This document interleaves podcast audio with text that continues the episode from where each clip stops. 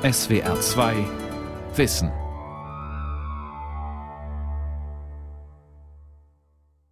Mit der SWR2 Aula und dem Thema Was ist Denken und Erkennen? Eine philosophische Spurensuche am Mikrofon Ralf Kaspari. Die Frage, was ist Denken, was können wir von der Welt mittels Denken genau erkennen, ist quasi die Urfrage der Philosophie, die bis heute nichts an Bedeutung verloren hat. Gerade weil heute immer wieder behauptet wird, die künstliche Intelligenz, die könne uns im Denken überflügeln. Also, was ist Denken genau? Führt es uns zur Wirklichkeit oder zu irgendeinem Luftschloss aus Begriffen? Diese Frage beschäftigt Markus Gabriel, Professor für Philosophie der Neuzeit an der Universität Bonn.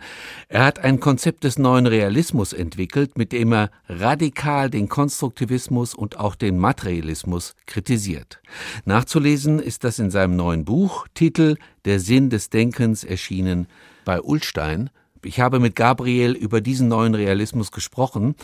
Meine erste Frage zielt auf den Konstruktivismus, der von der Hirnforschung ja befeuert wird und der behauptet, das Gehirn bildet die Welt nicht einfach ab, es konstruiert sie. Es konstruiert immer nur ein Bild der Wirklichkeit. Meine erste Frage an Gabriel war, warum er diese Theorie für grundfalsch halte.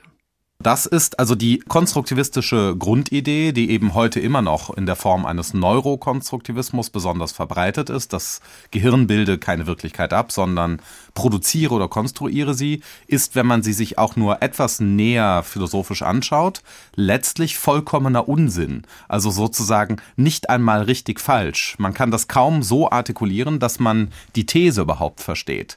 Also nähern wir uns dem Problemfeld einmal durch eine ganz einfache Überlegung wenn das Gehirn die Wirklichkeit insgesamt oder als solche in irgendeinem Sinne hervorbrächte oder konstruierte, dann wohl auch sich selber. Das Gehirn ist ja ein bekanntes Stück Wirklichkeit, sonst gäbe es auch keine Neurowissenschaft oder keine Hirnforschung, die sich mit dem Gehirn und seinen Subsystemen beschäftigt. Wenn das Gehirn also alles konstruiert, dann auch das Gehirn. Und da sieht man sofort, dass der Unsinn beginnt.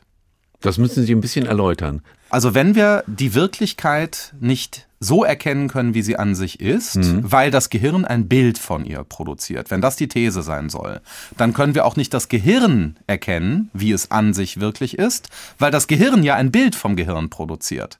Das heißt, wenn wir zum Wirklichen keinen unvermittelten Kontakt haben außerhalb der Bilder, ja, dann können wir diese These selber weder verifizieren noch falsifizieren. Das meinte ich, als ich sagte, der Neurokonstruktivismus ist in gewisser Weise nicht einmal falsch, weil er nichts äußert, was auf eine angemessene Weise wahr oder falsch sein kann. Ein Satz oder ein Gedanke oder ein Theoriegebilde ist nur dann wahrheitsfähig, wenn es im Erfolgsfall, also dann, wenn es das Wahre sagt, die Wirklichkeit oder das Wirkliche genauso erkennt, wie es ist. Das bedeutet Wahrheit und Kontakt mit Wirklichkeit. Wenn wir jetzt also eine Theorie machen, die sagt, wir können das gar nicht erreichen, Wahrheit oder Wirklichkeit, wie sie an sich ist, unterminiert sich damit die Theorie selber. Die Theorie streicht sich damit mhm. durch. Das ist eine Art kognitiver Suizid. okay, schön ausgedrückt. Äh, dennoch hat dieser Konstruktivismus oder führt immer sehr viele sehr schöne anschauliche Beispiele ins Feld Welt, die zeigen angeblich, dass das Gehirn wirklich die Wirklichkeit nicht abbildet. Zum Beispiel würde das Gehirn unsere permanenten Augenbewegungen, die wir haben, das Augenruckeln, herausrechnen. Das ist zum Beispiel ein schönes Argument dafür. Was würden Sie dazu sagen? Das ist so wie genau das, äh, die, äh, das Herumspringen der Augen, äh, beziehungsweise der blinde Fleck und genau. so weiter und so weiter. Wir haben alle diese wahrnehmungspsychologischen Experimente. So. In dem Fall würde ich sagen, das äh, stimmt äh, äh deswegen nicht, dass das eine angemessene Beschreibung ist, weil das Gehirn zwar allerlei tut, während zum Beispiel unsere Augen hin und her springen und die um, äh, Umgebung die ganze Zeit untersuchen aus Sicherheitsgründen. Das ist ja, hat was mit Evolution natürlich zu tun. Wir müssen immer sehen, ob das Gesichtsfeld sich nicht irgendwie auffällig verändert hat, so dass Gefahr droht und so weiter. Deswegen mhm. springen unsere Augen ja äh, herum die ganze Zeit, so, um unsere Aufmerksamkeit zu verändern. Das ist alles richtig, dass während das passiert, etwas im Gehirn passiert. Wenn man aber so redet, als ob das Gehirn irgendetwas herausrechnet und ein Bild produziert, ja, äh, das dann sozusagen stillsteht oder stillzustehen ja, scheint, genau. während eigentlich gar nichts stillsteht, dann muss man erst einmal erklären, wo denn bitte dieses scheinbar stillstehende Bild ist. Im Gehirn findet man bestimmte Prozesse. Ja, äh, elektromagnetischer Art und neurochemischer Art, äh, da äh, Neurotransmitter werden übermittelt, Zellen wachsen auf eine bestimmte Weise und so weiter. Das untersucht alles die Neurophysiologie, genauso wie die Zusammenhänge zwischen verschiedenen Arealen und äh, Aktivitäten von Unterregionen des Gehirns. Völlig legitime Disziplin. Daraus folgt aber an keiner Stelle, dass irgendwo in diesem ganzen Vorgang, an irgendeiner Stelle, überhaupt ein Bild der Wirklichkeit ist. Wo genau ist denn dieses Bild? Gefunden hat das ja im Übrigen noch keiner. Es ist nicht so, als ob wir wüssten, neurophysiologisch geklärt, was das sogenannte minimale neuronale Korrelat des Bewusstseins ist mhm. im Gehirn. Mhm. Das heißt, die Hirnforschung ist selber noch gar nicht so weit, dass sie diese Behauptung auf ihrem eigenen Gebiet auch nur ansatzweise einlösen kann. Das ist derzeit auch empirisch reine Spekulation. Die zweite Kritik, äh, die Sie in Ihrem Buch anführen, die Kritik am Materialismus. Materialismus würde ich jetzt mal ganz kurz zusammenfassen. Der Geist ist nicht vom Himmel gefallen, der menschliche Geist. Er ist Produkt neuronaler Prozesse und der menschliche Geist ist in keiner Weise herausgehoben aus den Naturgesetzen. Genau, äh, da würde ich sagen, das ist ähm, sogar offensichtlich falsch. Ja? Also der menschliche Geist ist ja unter anderem ja, ähm, ein äh, Vermögen, Gedanken zu erfassen. Zum Beispiel den Gedanken, dass 2 plus 2 gleich 4 ist, dass äh, Angela Merkel bald eine Nachfolgerin haben wird in einigen ihrer Ämter oder dass äh, die alten Griechen Tempel gebaut haben. Das mhm. sind ja Gedanken, die wir erfassen können. Und wenn wir diese Gedanken erfassen, erfassen wir teilweise Sachverhalte bzw. Gegenstände, die selber nicht zum materiell-energetischen Universum gehören. Die Zahl 2, äh, die Nachfolge, äh, die Relation der Nachfolge, die besteht zwischen Angela Merkel und AKK und so weiter. Das heißt, wir beschäftigen uns dauernd und das heißt, dass wir geistige Lebewesen sind, mit Strukturen, die überhaupt gar nicht zum materiellen Universum gehören. Ohne diese Strukturen gäbe es wohlgemerkt auch gar nicht das materielle Universum. Denn das materielle Universum untersteht ja, wie man so sagt, den Naturgesetzen. Das heißt kurzum, es hat Strukturen, die anscheinend überall gelten, wo das materiell-energetische Universum ist. Diese Strukturen entdeckt zum Beispiel die Physik. Und diese Strukturen selber, die Naturgesetze, sind selber schon nichts Materielles. Um das vielleicht ein bisschen zu vereinfachen. Ganz kurze Frage. Sind Sie Idealist? Wenn Idealismus bedeutet, dass es Gegenstände gibt, die nicht materiell ja, sind, genau. die aber Rückkopplungseffekte kausaler Natur auf das Universum haben, bin ich selbstverständlich, wie übrigens die meisten guten Physiker, Idealist. Sind Sie Kantianer? Also ähm, glauben Sie zum Beispiel an, an das Ding, an, also an das Konzept des Ding an sich? Das ist ja ein idealistisches Konzept, aber gleichzeitig daran, dass wir dieses Ding an sich niemals richtig erkennen können? Nein, ganz und gar nicht. Ich glaube, dass wir das Ding an sich die ganze Zeit erkennen und dass gar nichts leichter ist als das. Ja, also zum Beispiel sind meine linke und meine rechte Hand Dinge an sich in jedem relevanten Sinn.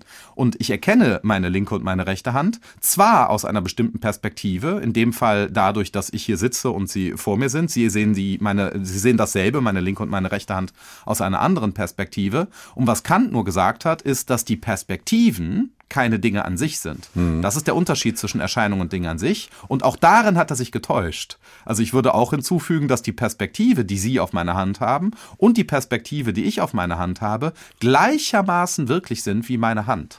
Kant war ja eigentlich auch der Vorläufer des Konstruktivismus. Er hat ja gesagt, der Verstand sozusagen schreibt der Natur die Gesetze vor. Also wir legen in die Natur Verstandesgesetze hinein oder geistige Strukturen. Ganz genau. So, äh, das dachte da lag Kant. er auch falsch, ihrer, ihrer Ansicht nach. Da lag er völlig falsch. Wir finden Naturgesetze vor, weil unser Denken im besten Fall in einer Kontinuität steht mit dem, was der Fall ist. Ja, also unser, unser gesamter kognitiver Apparat ist nicht nur von außen angepasst an seine Umwelt, mhm. wie äh, die Evolutionisten meinen, sondern unser gesamter kognitiver Apparat reicht ja bis zur Grenze des Universums, sonst hätten wir gar keine Physik. Darüber hat sehr Schönes gesagt David Deutsch, ein Physiker in Oxford, in seinem wunderbaren Buch äh, Der Anfang der Unendlichkeit, wo er ausführt, dass es gar keine Physik gäbe, wenn der Empirismus wahr wäre. Also die Vorstellung wahr wäre, dass wir lediglich immer lokale Ausschnitte der Wirklichkeit durch unser Gehirn verarbeiten und dann irgendwie auf den Rest schließen. Ja, die Physik schließt nicht aus unserer kognitiven Nische auf das Universum, sondern die ist imstande, die Grundstrukturen des Universums tatsächlich so zu erfassen, wie sie sind. Wir nähern uns jetzt Ihrem Konzept. Also das war jetzt die Kritik am Konstruktivismus, die Kritik am äh, Materialismus und Ihr Konzept nennen Sie selber der neue Realismus. Ich weiß nicht, ob Sie es selber mhm. neu genannt haben oder ob das Kritiker waren oder Rezipienten. Der neue Realismus, was bedeutet das? Also, also, jetzt vor dem Hintergrund dieser Kritiken nochmal. Genau, neuer Realismus, so wie ich das auffasse, ist äh, eine Kombination von zwei Thesen. Die erste These lautet, wir können die Dinge an sich so erkennen, wie sie sind. Darüber haben wir uns gerade auch schon verständigt. Und die zweite These lautet, die Dinge an sich so, wie sie sind, gehören nicht einem einzigen Bereich an. Das drücke ich mit dem Slogan aus, dass es die Welt nicht gibt, sondern an deren Stelle ähm, überabzählbar unendlich viele, also kurzum sehr viele Sinnfelder, wie ich das nenne. Zum Beispiel das Sinnfeld der natürlichen Zahlen, das Sinnfeld der Bundesrepublik Deutschland, das Sinnfeld der Fermionen und Bosonen, das Sinnfeld der Zukunft und so weiter. Okay, Sie haben gesagt, also wir erkennen die Dinge so, wie sie sind. Mhm. Das heißt, wir denken in keiner Weise irgendwie an ihnen vorbei. Wir konstruieren da nicht irgendwelche illusionäre Visionen oder Chimären, sondern wir können sagen, wenn ich Sie jetzt sehe mit Ihren blonden Haaren und Ihrer braunen Brille, kann ich davon mhm. ausgehen, dass Sie tatsächlich so aussehen, abgerechnet von meiner Perspektive oder von meinen, von meinen Visionen oder von meinen mhm. visuellen Eindrücken. Richtig, ganz genau. Ihre visuellen Eindrücke sind ja, wie ich aussehe. Also die ich, täuschen mich nicht. Die, genau, ganz genau. Es wäre eine die Idee, dass ihre visuellen Eindrücke sie täuschen. Ja. Also die Eindrücke, die sie vor mir haben, äh, sie täuschen und dass ich sozusagen ganz anders aussehe, als ich für sie aussehe, ist äh, insofern unsinnig, als ich ja genau so aussehe. Also für sie. Ja, also wie etwas aussieht, hängt ja damit zusammen, wie es jemandem erscheint. Das Aussehen der Dinge, die Erscheinung der Dinge und die Art und Weise, wie sie uns erscheinen, fallen zusammen. Die Dinge erscheinen multiple. Für einen Hund sehe ich ganz anders aus als für Sie, völlig klar. Aber die Frage, wer hat recht, wie sieht denn Gabriel wirklich aus, wie für den Hund oder wie für Herrn Kasperi, das ist eine unsinnige Frage. Ich sehe für den Hund so aus und für Sie so. Das sind beides Tatsachen. Ja, äh, es gibt ist, nicht dahinter noch etwas. Ist das so eine Art Perspektivismus? Genau, von der logischen Form her ähnelt es dem Perspektivismus. Ja. Äh, es wird allerdings von vornherein zugefügt, äh, wenn Sie von Perspektive reden, ja, dann meint man ja immer, da sei etwas und außerdem eine Perspektive auf ist. Das legt sich durch die Grammatik des Ausdrucks Perspektive ja nahe. Mhm. Ja, also eine Perspektive ja. soll sie, äh, ist ja wörtlich ein Durchblick auf etwas. In dem Modell, das ich vorschlage, sollten wir lieber von Relationen sprechen. Ja, das heißt, ein, äh, ein Blick auf etwas oder mein gesamtsinnlicher Eindruck von der Szene, in der ich mich gerade befinde, ist natürlich meine Perspektive, aber diese Perspektive ist eine real existierende Relation zwischen Ihnen und mir, die ja zum Beispiel auf der quantenphysikalischen Ebene als Verschränkung in Erscheinung tritt. Das heißt, das Ganze ist nicht ein Blick von nirgendwo, aber perspektivisch, sondern etwas wirklich Existierendes, eine wirklich existierende objektive kausale Struktur im Universum. Aber wenn Sie gesagt haben, es kommt auf diese Perspektive an, ich sehe Herrn Gabriel so, unser Techniker hinter der Scheibe sieht sie mhm. vielleicht ganz anders. Und ja. aber wir verständigen uns mal, Herr Gabriel hat blonde Haare und eine, eine Hornbrille auf. Wo ist dann sozusagen der Platz für dieses alte Konstrukt der Objektivität? Ja, Objektivität bedeutet, Objektivität ist gleich der Umstand, dass wir uns täuschen oder auch nicht täuschen können. Die Idee der Objektivität als von allen Subjekten unabhängiger Zugang ist eine unsinnige. Denn dann könnten wir nie etwas erkennen. Mhm. Wir erkennen ja als Subjekte. Das heißt, wenn Objektivität bedeuten würde, das, was wir erreichen, unter Absehung von uns selber, dann gäbe es keine. Mhm. Deswegen schlägt diese alte Idee der Objektivität, die unhaltbar ist, die nenne ich den alten Realismus, die schlägt immer um in den Skeptizismus, also in die These, dass wir gar nichts erkennen können. Der Neurokonstruktivismus ist ein schlecht versteckter Skeptizismus. Eigentlich sagt der Neurokonstruktivismus, wir wissen gar nichts und damit auch nicht, ob der Neurokonstruktivismus überhaupt stimmt. Ja, deswegen ist eine skeptische Haltung. Der neue Realismus ist das gerade Gegenteil des Skeptizismus und zeigt uns, dass der Skeptizismus notwendigerweise falsch ist. Wir also berechtigt sind, sind, etwas anzunehmen. Ja, so habe ich auch Ihr Buch verstanden. Also Ihr Buch transportiert schon einen gewissen Optimismus in Bezug auf Erkenntnistheorie mhm. und äh, transportiert auch schon so ein gerüttelt Maß an Hoffnung. Wir können doch. Liege ich da richtig? Ganz genau. Wir können doch erkennen, wir liegen nicht falsch. Wir brauchen nicht diesen permanenten Skeptizismus anzuwenden. Ganz genau. Die Grundstellung der neuzeitlichen Philosophie, ja, maximal artikuliert in Descartes Meditationen, war ein fundamentaler Irrtum. Ja, die Griechen hatten doch recht, wenn man so will. Ja, in der Erkenntnistheorie. Wir wissen seitdem natürlich sehr viel mehr als Aristoteles über Lebewesen und so weiter. Aber die erkenntnistheoretische Haltung äh, aus der vorneuzeitlichen Philosophie war fundamental völlig richtig. Die waren nicht halb so naiv, wie man sich dann später äh, in einer geschichtsklitternden Darstellung sich das erzählt hat. Ja, das heißt, äh, die Idee, dass äh, unser Denken hm. und das Sein der Wirklichkeit fundamental in einer Kontinuität sich befinden, ist die richtige.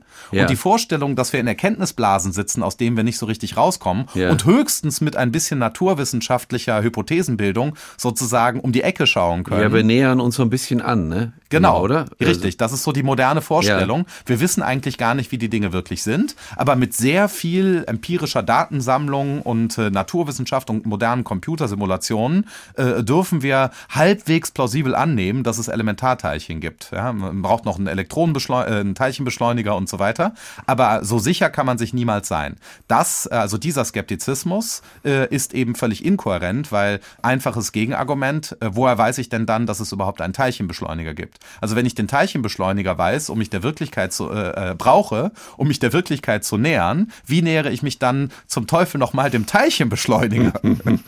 äh, apropos Skeptizismus und Descartes. Descartes. Hat ja auch gesagt, also wir erkennen die Welt niemals richtig vollständig, vielleicht ist es alles eine Täuschung, Träume sind das vielleicht, Visionen. Und er kam ja dann zu dieser, wie ich immer finde, genialen, aber eigentlich auch abstrusen Idee, Gott ist derjenige, der uns davor schützt, dass wir uns täuschen. Mhm. Es ist ein liebender Gott, ein fürsorgender Gott, der führt uns nicht in die Irre.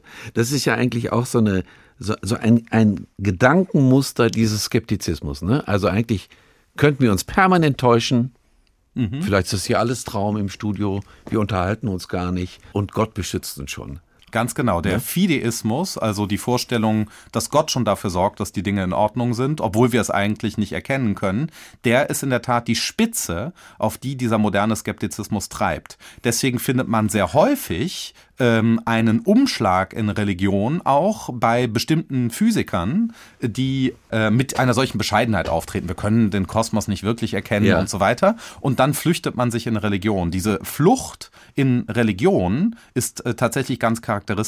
Und im Übrigen wird das nicht besser, wenn man an dieser Stelle Gott ersetzt durch den blinden Uhrmacher der äh, angeblichen Evolution. Man hat nichts verbessert an Descartes, wenn man Gott ersetzt durch die Evolution und sagt, naja, eigentlich können wir nichts wirklich erkennen, aber zum Glück sind wir als Lebewesen an unsere Nische halbwegs angepasst, sonst würden wir nicht überleben. Das ist dasselbe schlechte Argument von Descartes, es sieht nur moderner aus. Gut, wir kommen nochmal zu Ihrem neuen Realismus. Äh, wir kommen zu dem berühmten Konzept, erkenntnistheoretischen Konzept, äh, Veritas est adequatio intellectus et re.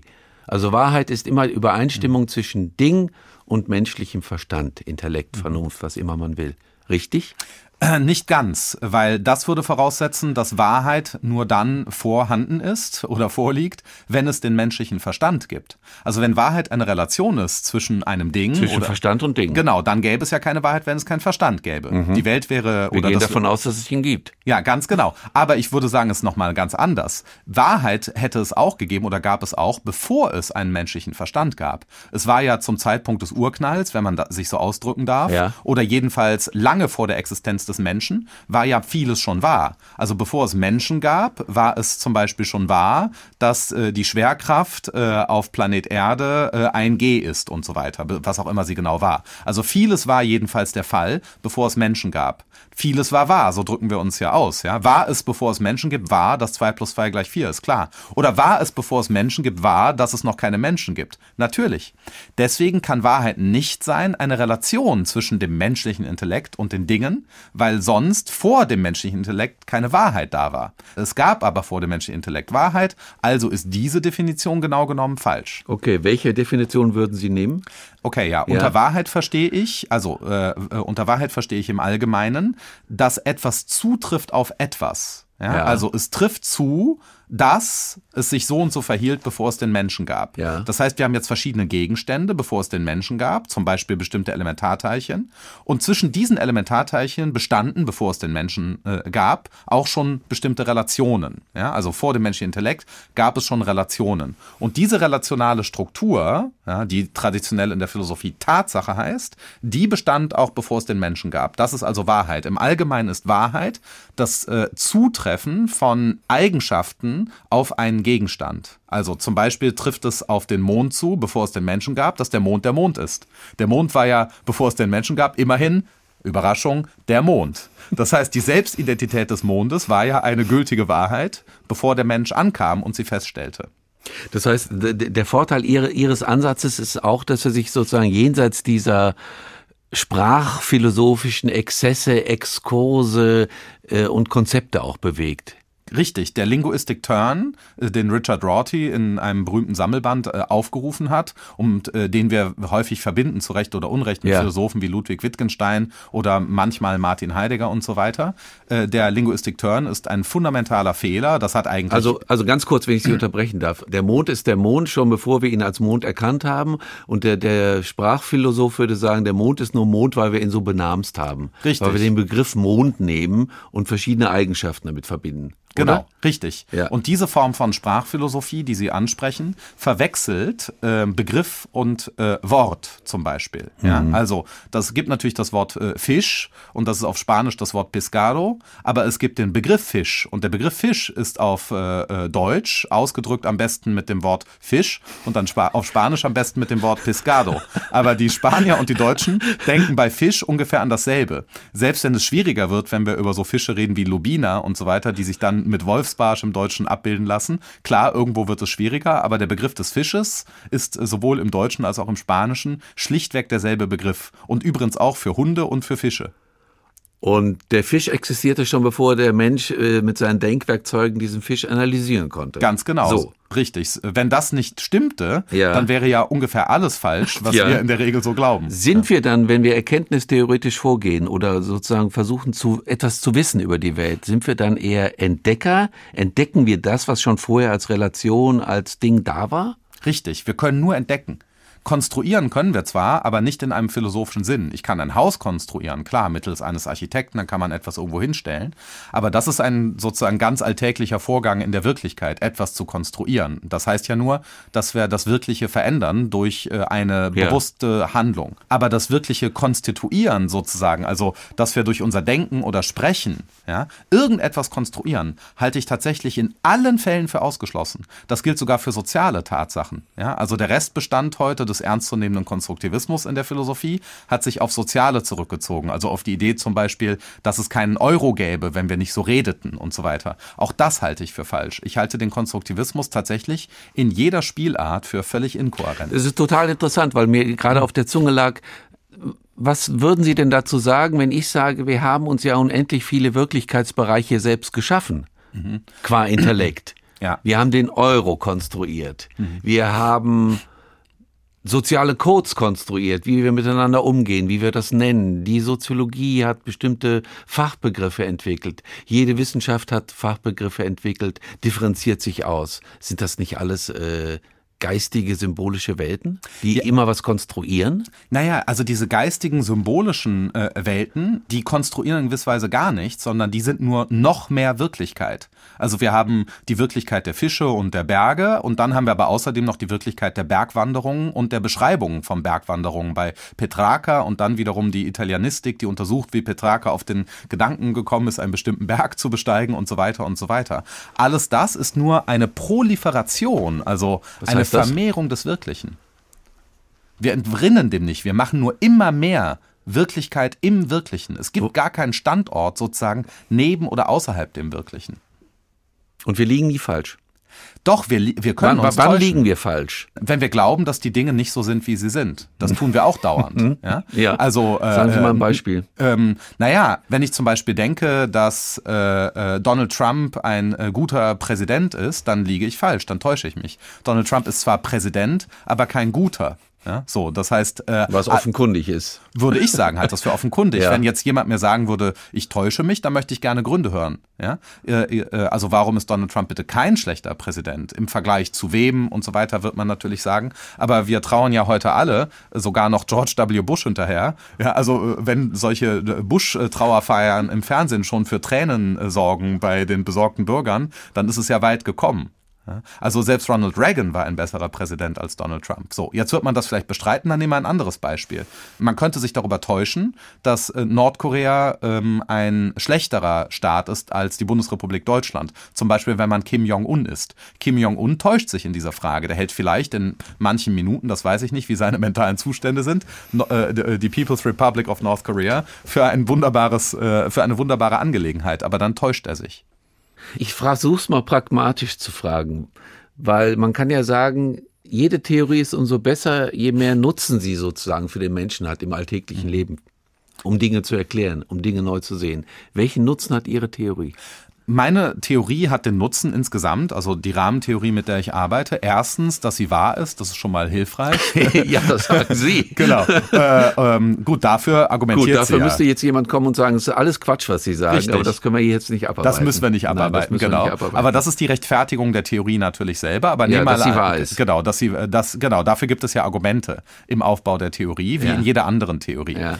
Äh, aber diese Theorie hat insbesondere den Nutzen, dass sie unseren Sinn für die Wirklichkeit rekalibriert. Politisch leben wir in einem Zeitalter der Irritation bezüglich der Repräsentation der Bilder und so weiter. Also Stichwort Fake News, postfaktisch und so weiter, worüber also alle sich irgendwie äh, unterhalten. Ja? Die sozialen Medien, was können wir überhaupt noch wissen und so weiter. So, das heißt, wir haben ja ein Problem mit der Wirklichkeit. Dieses Problem mit der Wirklichkeit geht so tief, dass äh, die großen großen äh, Grundzüge des gegenwärtigen Zeitalters, wenn man so will, im Grunde genommen sich alle einer Dynamik der Verblendung verdanken. Nämlich eine Verblendung hinsichtlich der Frage, ob wir die Wirklichkeit erkennen können. Ganz kurz gesagt, meine Theorie klärt darüber auf, dass wir massiv manipuliert werden von Personenkreisen, die, der die uns die Überzeugung geben, dass wir die Wirklichkeit nicht so erkennen können, wie sie ist. Wenn Putin etwa in den Putin-Interviews auf HBO Oliver Stone gegenüber sitzt, ist die Funktion dieser Putin-Interviews ganz genau die, uns den Eindruck zu vermitteln, dass es mit Putin doch ganz anders sein könnte, als wir es uns denken. Guck mal, das war ein ganz sympathischer Staatsmann, wie gut er Schlittschuh laufen kann und reiten kann und so weiter. Da kriegt man also den Eindruck, es ist doch gar nicht so, wie wir denken. Oder man denke an China, ja, das uns heute freundlich und kapitalistisch entgegenkommende China mit seiner wunderbaren Shanghaier Architektur und seinem Futurismus und so weiter, verbirgt auf diese Weise mehr oder weniger geschickt, äh, dass äh, die Straflager und äh, den Genozid an den Urbevölkerung und so weiter und so weiter. Mhm. Das, und es gibt noch viel mehr solche Akteure. Mhm. Das heißt Akteure, die uns unseren Sinn für die Wirklichkeit zerstören wollen. Da, darüber reden wir gleich nochmal drüber. Aber jetzt mhm. nochmal im ersten Teil die Frage, hat uns ja. der Konstruktivismus dann in eine Sackgasse geführt? aus der Sie uns herausführen. Ganz genau. Der Konstruktivismus hat uns äh, äh, eine Falle gestellt. Er hat sich selber eine Grube gegraben, wenn man so will. Und wir sind aber reingefallen. Und äh, der neue Realismus ist tatsächlich äh, der Vorschlag einer radikalen Wende im gesamten Verständnis dessen, was Wissen ist. Ja, also eine realistische, globale realistische Wende für alle Wissenschaftsbereiche. Nichts Geringeres wird hier vorgeschlagen. Das war das Aula-Gespräch mit dem Philosophen Markus Gabriel über sein Konzept des neuen Realismus. Den zweiten Teil können Sie am Sonntag, den 30. Dezember hören. Da geht es dann um die Frage, welche Gesellschaftskritik aus diesem neuen Realismus folgen kann. Sie können diese und andere Aula-Sendungen wie immer nachhören, nachlesen. Infos dazu finden Sie auf unserer Homepage. Die Adresse lautet www.swr2.de-wissen.